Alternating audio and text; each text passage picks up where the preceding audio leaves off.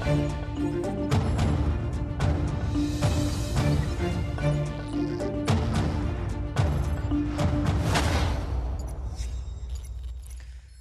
Muito boa noite e bem-vindos. Boa noite, José Miguel Júdice. Mais uma vez, mais uma terça-feira. Neste nosso programa.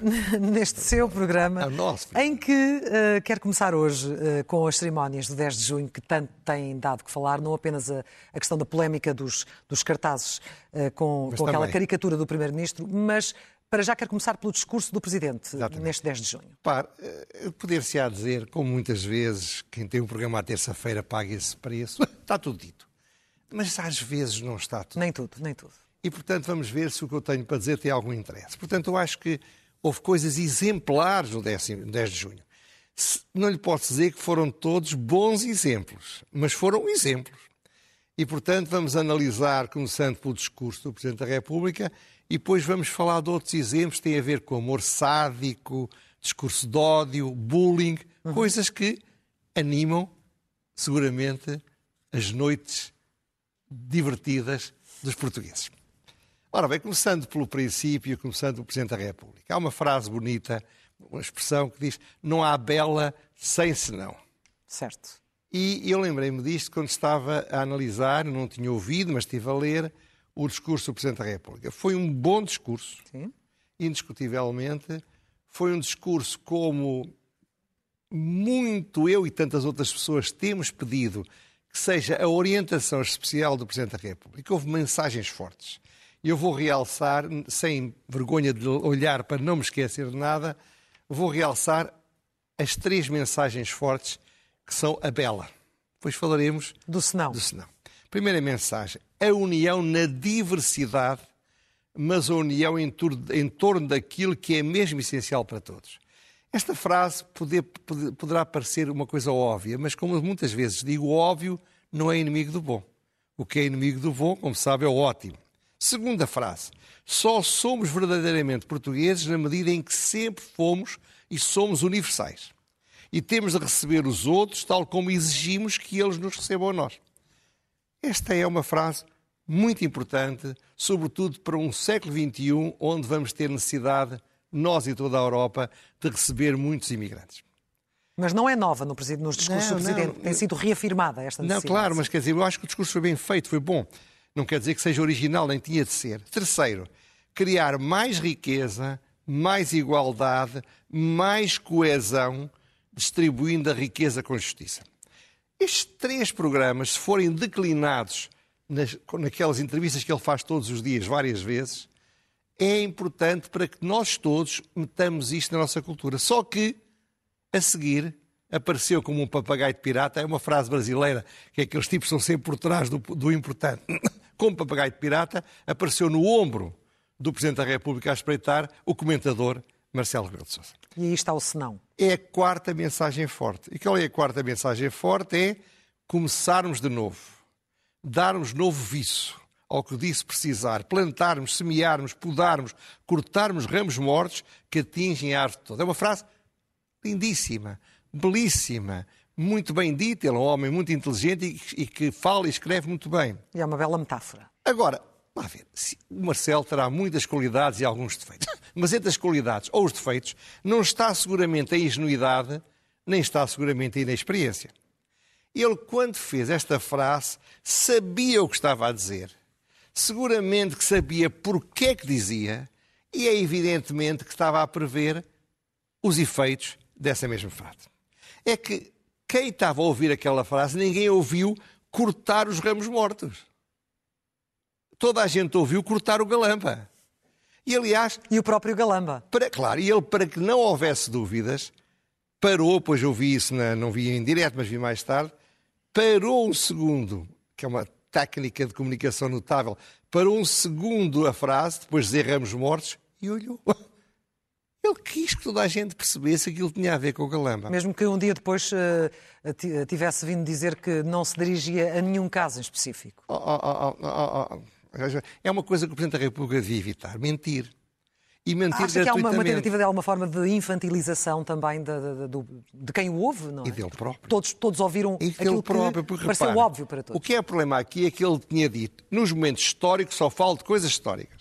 Certo. E logo a seguir, lança esta quarto momento forte e destruiu tudo o resto. Não houve um jornal, não houve uma televisão, não houve ninguém, não houve um comentador, julgo que fui o primeiro, que realça o que de importante ele dizia. Se ele não tivesse tentado uma pequenina vingança, uma pequena brincadeira, uma pequenina patifaria, uma traquinice, ele, seja o que for, não sei, não estou a dizer o que é que é, mas pode ser uma dessas hipóteses, tinha sido um discurso muitíssimo bom. E realmente eu digo que há aqui um senão importante. Não é dúvida, neste contexto, muitas vezes, nos momentos mais importantes, revela-se uma componente da alma de Marcelo Rebelo de Sousa. Não estou a dizer do Presidente, estou a dizer do comentador. Que, é, que vem daquele menino traquinas que ele era, e que acho que era, eu conheci-o já mais tarde, mas é das pessoas mais divertidas que eu conheci. Uh, mas quando era miúdo andava a tocar as campainhas nas casas da, da, da, da burguesia. Quem não? Anda... Quem não? Na tá altura. Eu por acaso nunca fiz isso, devia ser um xoxo. Mas pronto, seja como for, é uma traquinice, não tem nada de mal, uh, embora se escandalizasse um pouco o Guterres, quando o próprio Guterres Sim. confessou. Seja como for.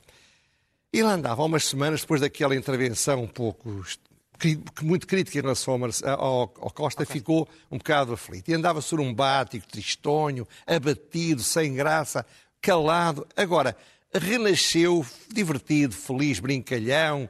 Uh, e realmente isto foi muito patente. Foi muito patente que ele meteu uma perversidade que, evidentemente, fez o Costa espumar. Provavelmente, uma parte da reação bem justificada em relação aos cartazes, vinha dele vir muito tenso. Porque, de alguma forma, Marcelo tinha estado. Há uma fotografia notável que vai aparecer. Faz lembrar a fotografia do chapéu de chuva. Está eh, ali, está a ver. Ele colhe aquilo numa cerimónia oficial, todos muito perfilados, com o mando ao protocolo, e ele a, eh, a, eh, com com, a rir. Isto é, ele estava a dar ao Marcelo um momento, acabou, já estamos todos amigos. Estava na África do Sul, foi a mesma coisa estava a amaciá-lo para a seguir, talvez furioso por causa do, do não ter desistido de ir, acabou por fazer uma coisa que, não há dúvida, não devia ter sido feita. E repare, o que é mais impressionante é que depois disto, deste momento, uns minutos depois, ele é confrontado com a, com a, com a manifestação. Ele ia atrás, eu nem sabia, ia, ia, ia atrás dos manifestantes, disse o observador ontem, ou anteontem, e a reação dele não há uma palavra de solidariedade institucional, não há uma palavra de amizade, não há uma palavra de compreensão, uma frase seca, sequíssima, que diz só isto. Em todos os 10 de junho há questões de conjuntura que se levantam, embora ele disse que só fala da história. E que continua além de 10 de junho. Isto é, ele aproveitou aquele incidente em seu benefício. Hum.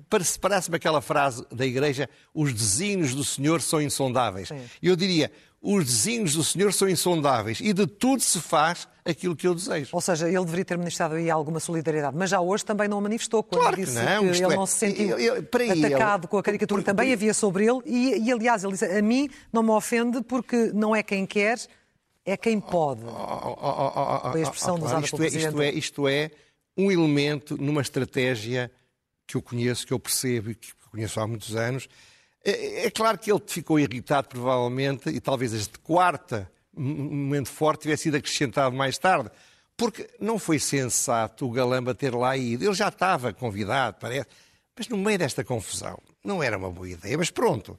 Portanto, no fundo, qual é o problema? Ele disse: Eu vou falar de futuro, só vou falar de futuro. Tentou falar de futuro. Mas o que nós percebemos é que o único futuro que lhe interessa é o futuro de amanhã, depois da amanhã. É o braço de ferro com António Costa. Ele ainda tem atravessado com António Costa, tendo ele dito que devia substituir o Galamba, não o tivesse substituído. Isto é, é evidente que foi um erro do Costa.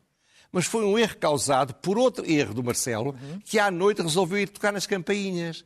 Resolveu, antes deixar, ou mandar dizer, ou, ou deixar que se dissesse, pouco importa, que ele queria que o Galamba se fosse demitido, que é meio caminho andado para que o Costa não pudesse fazê-lo. Portanto, o problema aqui é que não faz qualquer sentido que o Presidente da República, o Presidente da República pode ter uma posição crítica em relação ao Governo, pode ter uma população colaboradora excessivamente até como teve durante seis ou sete anos. O que não pode é estar a dar eletrochoques permanentes ao Primeiro-Ministro. Não pode dar-lhes duches de água fria e depois pô-lo numa sauna quentinha e muito cómoda. Não pode estar a fazer-lhe miminhos às, às três da tarde e a mandar-lhe uma pantofada às três e dez minutos. Mas está a dizer que neste momento a relação entre eles é uma relação cínica? de ambos os lados? Não, eu acho, eu acho que o Marcelo está a tentar sabe o que se diz, com todo o respeito, Santo Deus, sou o mais respeitador, não tomem as minhas metáforas à letra, mas o que se faz às vezes nas touradas que é sangrar o touro, enfraquecê-lo. É pouco e pouco. É pouco e pouco. Ele está a querer desestabilizar o António Costa, mas o problema é que se o António Costa é duro e não demite o Lema, nós vamos ter dois anos disto. Uma espécie de guerra de egos? Não sei o que é, claro. É uma guerra que não devia ter existido. O Presidente da República não se devia ter metido nisto. Repare, o caso do Galamba é grave, já falámos disto, mas há coisas muito mais graves, mesmo da parte do governo, que o Presidente da República não diz uma palavra. Portanto, por que é que ele foi tão condescendente, tão colaborador, tão ocultador de coisas graves e agora picou nisto? Porquê? Porque a opinião pública está a vaiar o galamba. E o Presidente da República não quer desaproveitar este momento de estar com a opinião pública contra o Governo. E assim chegamos ao episódio dos cartazes. E assim chegamos que ao tanto episódio dos cartazes. irritaram o primeiro-ministro. Eu acho que com toda a razão. Vamos lá ver. Eu já, já ouvi dizer várias coisas, com certeza. Uh, caricatura, o direito de crítica. Expressão já... artística, disse ah, o artista. Ah, artística, disse o artista. Ah, está aí a fotografia. Vamos lá, ver. Vamos lá ver se nos entendemos. Não estamos aqui a falar de caricatura, estamos a falar de uma coisa que se chama discurso de ódio. Não se pode estar a atacar o André Ventura com a teoria do discurso de ódio e se for da extrema esquerda, da esquerda radical, já não é discurso de ódio, já é, já é liberdade artística. Isto é bullying. Isto é bullying. Não é uma caricatura que sai no jornal ou na televisão, não. É um senhor que vai com a mulher, depois de uma cerimónia oficial, no dia de Portugal, que vai para um, para um, para um almoço de Estado e está a ser pressionado de uma forma muito violenta. Ou seja, considera que há abuso de liberdade artística, há abuso há, de liberdade de expressão? Não há liberdade artística nenhuma, não há abuso nenhum. Isto é bullying. Santo Deus. Isto é uma coisa intolerável. Isto é racismo. Racismo, acha que é a expressão Ai, não correta? tenha mais pena dúvida. Não preciso de dizer que quem define o que é racismo é a vítima do racismo. Não tenho essa teoria. Não, eu olho para aquilo e eu vejo racismo. Desculpe lá, vejo. Pode ser, pode, pode não ter havido intenção, mas nós não podemos continuar a ter uma tolerância enorme com a extrema-esquerda e não ter uma tolerância idêntica com a extrema-direita ou vice-versa. Repara, isto já aconteceu com o governo Passos Coelho e com o Miguel Relvas. E eu, na altura, não tinha um programa, mas disse-o. É intolerável o que está a ser feito. É intolerável o, o, esta pressão que não deixava o Miguel Relvas sair à rua e agora é o que está a passar-se. O Presidente da República, de cada vez que sair à rua, ou o João Costa, ou outro qualquer, consoante o problema, vai ser objeto de bullying, de violência verbal, de um excesso de ataque. E o pior não é isso. Isso é gravíssimo e altamente criticado. Eh, o problema é que isto é expressão de uma estratégia de dois sindicatos, cada um ao seu estilo, um mais comunista, outro mais bloco de esquerda, mas que efetivamente sabem isto. Repare, esta coisa dos seis anos, seis meses e 23 dias é óbvio, mas é óbvio que não vai haver cedência. É óbvio que o governo não vai ceder. O que é que faz um sindicato sensato? O que faz um grupo social que quer lutar pelos seus direitos? Não radicaliza tudo para não poder haver nada, tenta serenamente, pragmaticamente, com diálogo, obter algumas coisas. Quando se insiste numa coisa que é irrealizável, está-se a manter, isto vai-se manter, pode-se manter anos, e está-se a destruir o ensino público, está-se a destruir o ensino das escolas, está-se a destruir a vida das famílias, está-se a fazer coisas que não são toleráveis. Repare, vou falar de um outro exemplo a seguir, que é muito parecido, eu há seis meses disse, e houve professores que se enganaram, indignaram. Família de Deus, há professores notáveis. A esmagadora maioria não se, não se revê naquilo, com certeza. Mas não se revê naquilo, mas todos os que estavam ali estavam a fazer aquilo. Porque eu não vi nenhum dos outros professores a ir tirar o cartaz e dizer isto não se pode fazer e a dizer eu, estou, eu não estou solidário com isto. Hum. Estes cartazes são usados naquelas manifestações muito grandes do Stop isto é, os professores que não se revêem nisto não se podem rever na estratégia de quem faz isto. Este é que é o problema. E a contamina, a tal minoria de que falava hoje o Presidente da República, contamina a larga maioria dos professores, enquanto claro, setor da sociedade? Contamina, porque a massa da maioria dos professores não tem a coragem de dizer eu não quero nada com isto. Eu discordo disto. Mas eu não quero nada com isto pode significar uh, desistir da luta. Mas desistir da luta é a cor mais sensata quando uma luta não pode ter sucesso, a não ser que se queira fazer uma revolução. Vamos ver, os sindicatos stop, sobretudo, o que eles querem é fazer uma revolução. Façam as revoluções todas que quiserem. Agora, não, não destruam o ensino público. Por isso é que eu disse há seis meses, e fui muito criticado, que este senhor do stop e outros como ele têm uma paixão pela escola pública, mas é uma paixão sádica. É um sadismo puro. Eles amam um objeto que, que afinal querem destruir, ou que estão nas tintas em destruir.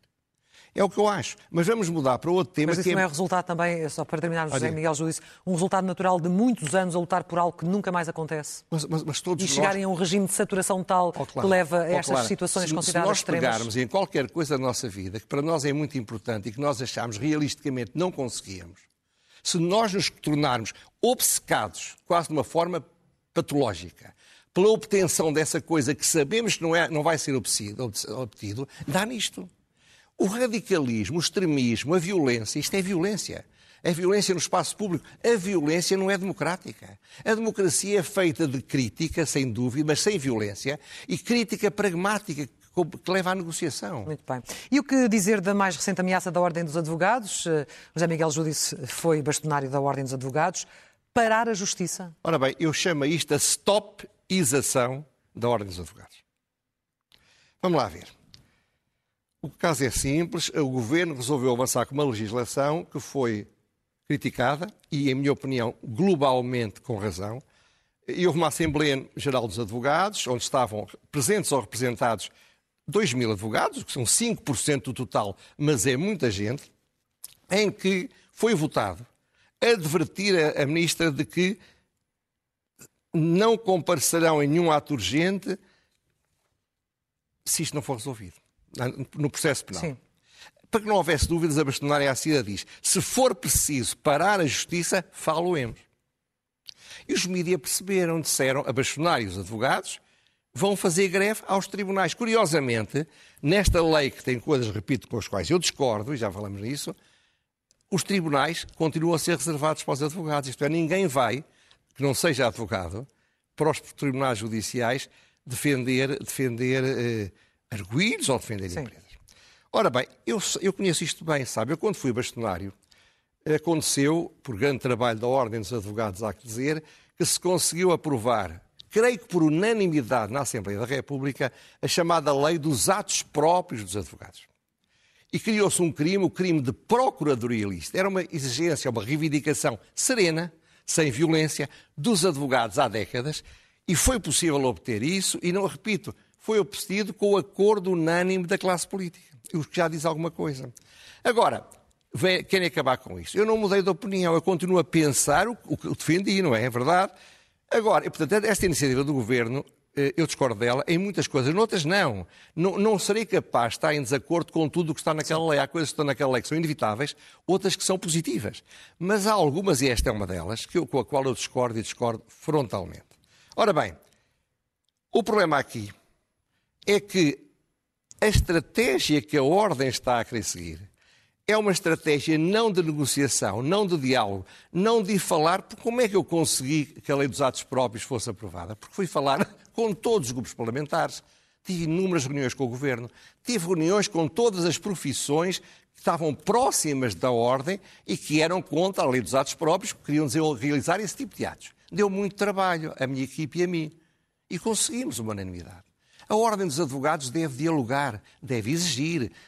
Eu fui muitas vezes muito crítico, aliás, havia pessoas que até achavam estranho, eu já não era do PS, ainda era do PSD nessa altura. E eu critiquei o governo do PSD sem exemplo. Ora bem. Mas agora portanto, a abordagem é diferente. Transformar, é literalmente ir, ir, para a guerra. Transformar isto numa guerra hum. em, em que se vai paralisar a justiça, onde se vai fazer o direito à resistência, é um absurdo, não se aplica a isto, mas a desobediência civil, onde se vai, afinal, amanhã andar pelas ruas atrás do Primeiro-Ministro e da Ministra da Justiça, se eles ousarem sair à rua, com cartazes, com caricaturas como estas.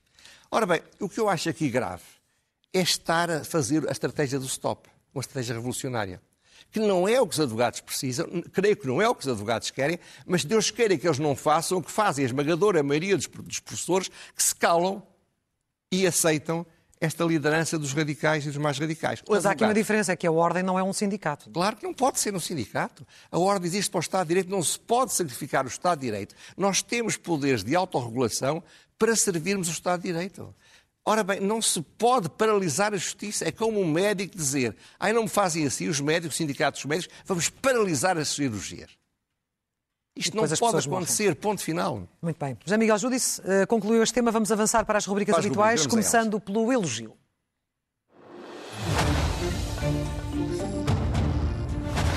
E é para quem? Ora bem, é para várias pessoas. Ah. Há falta de melhor. Primeiro é para o Fernando Araújo. É o, o Presidente da Comissão Executiva, um dia, um dia a ter estatuto, mas enfim, da, do CNS, Nacional de Saúde, que deu uma entrevista a expor as suas ideias, o que está a fazer ao Expresso. Maria Belém Roseira, que fez uma entrevista de caráter muito estratégico ao Diário Notícias, ela foi Ministra da Saúde e, sobretudo, foi Presidente do PS. Portanto, é uma grande figura da política portuguesa e da medicina e da saúde, e, portanto, é muito importante que leia o que ela escreveu. E, finalmente, um estudo que foi, aliás, divulgado em primeira mão e dou-lhes parabéns por Luís Marcos Mendes no domingo, feito pelo professor Pedro Pita Barros e o professor Eduardo Costa, da Universidade Nova, que se chama Relatório sobre o acesso de cuidados de saúde em 2022. As escolhas dos cidadãos no pós-pandemia. Eu gostava de ter tempo a falar disto tudo, mas infelizmente não tenho e, portanto, sugiro aí em casa que vão à internet e que procurem ler isto, porque eu critiquei muito o que se fez na saúde, como sabem, em épocas onde poderia ter sido feito melhor. Estou a ver que estão a fazer esforços no bom sentido e com a mesma liberdade com critiquei. Eu não conheço o Dr. Fernando Araújo, nunca ouvi, nunca falei com ele. Não conheço o Dr. Fernando Pizarro, nunca ouvi, nunca falei com ele. Não sou, não sou, não sou uh, habitualmente um grande elogiador, mas acho que os elogios são merecidos. Ora bem, e a seguir ler é um melhor remédio.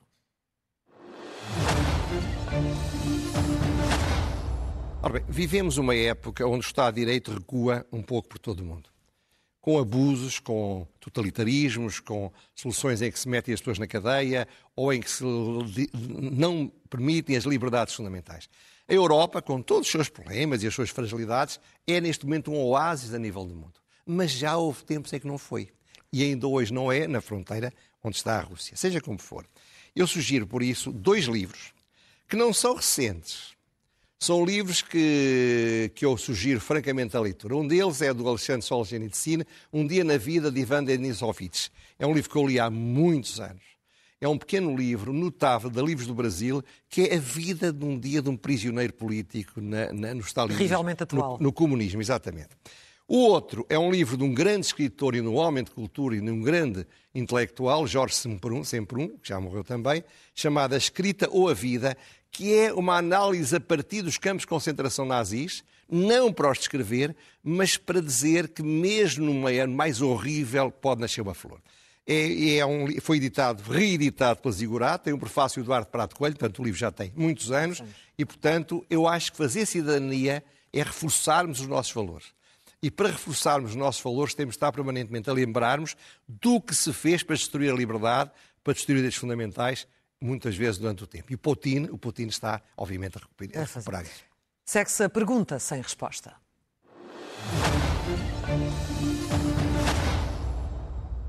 Bem, pergunta é essa? Nós tínhamos falado aqui da, da, daquela, do escândalo da divulgação de parte da investigação, as custas telefónicas, da chamada Operação Tutti, Tutti Frutti, Frutti, e sete anos sem se fazer nada. Extraordinariamente, ontem, salvo erro, eu, eu não sei se devia rir ou chorar, porque a senhora Procuradora mandou-geral disse mandou dizer, está escrito em todas as manchetes, as manchetes, para a célere conclusão da investigação, a Procuradora-Geral constitui uma equipa para a Operação Tutti Frutti com cinco magistrados em regime de exclusividade e cinco... E cinco uh, inspectores da, da Judiciária. Ora bem, eu não sei se devo chorar ou se devo rir, mas devo perguntar, isso sei, que é basicamente o seguinte. Porquê é que ninguém, até hoje, teve coragem, a começar por ela, de pedir desculpa aos cidadãos que estão há sete anos a ser trilhados, a ser destruídos na praça pública, nós não sabemos se, tem, se cometeram algum crime ou não, sem se poderem defender. Ela faz esta declaração, ela fez declarações, queixou-se, eu disse, queixou-se da falta de meios, mas não pediu desculpa. E depois, não seria talvez melhor ter criado a equipe em vez de deixar ou permitir ou não controlar e, e aparecer-nos na comunicação social o que não podia aparecer, porque está em segredo de investigação? Ficam as perguntas. E, finalmente, a loucura mansa. Vai na mesma senda e é uma coisa que o Kafka não deixaria de escrever se tivesse vivo e viesse aqui. Três antigos administradores da ERS, que é a entidade reguladora dos serviços energéticos, quando chegaram, havia uma prática que estava fundamentada num despacho governamental 2000 de dar uns rendimentos contributivos adicionais aos quadros. Não para eles. Houve uma inspeção em 2011 e concluíram que aquilo não podia ser. Bom, eles defenderam-se, explicaram que estavam autorizados, eles entendiam que não, e nunca mais souberam de nada. Durante 10 anos, o Tribunal de Contas, que afinal tinha recebido a decisão da Inspeção-Geral de Finanças logo a seguir, aprovou as contas da, da, da ERS todos os anos. Ao fim de 10 anos, manda isto para o Ministério Público, que, que avança com um processo contra estes senhores, em que o Estado quer que eles sejam condenados a pagar, incluindo aquilo que foi recebido pelos, pelos, pelos trabalhadores e que pagaram impostos ao Estado. Sim. Ora bem, isto se não é pouco, são 2 milhões, são vidas destruídas, pessoas, todos eles com uma carreira profissional e até política respeitável, e que estão assim destruídos com uma total inclemência e com um total desrespeito, desrespeito de quem passou por este processo. No meio disto tudo, parece não abrir averiguações do Tribunal de Contas, mas, mas aqueles que fizeram mal, ou morreram, ou estão reformados, os que receberam dinheiro a mais já estão reformados ou já morreram, e estes senhores são os únicos quem ainda não prescreveu nada. É uma loucura, não muito mansa, infelizmente, e fica isto como exemplo, infelizmente, isto, alguém me deu esta notícia, não foi nenhuma das pessoas, dos três pessoas que estão em questão, eh, mas infelizmente deve haver muito disto em Portugal. José Miguel Júdice, é assim que fecha estas eh, causas de terça-feira, feriado aqui em Lisboa, mas a, a trabalhar como sempre à terça-feira. É, é evidente. E muito obrigada. A semana cá estamos. Voltamos na próxima terça-feira. Muito obrigado. Segue-se agora um intervalo e depois a Sara Tainha está de regresso com a edição da noite. Boa noite.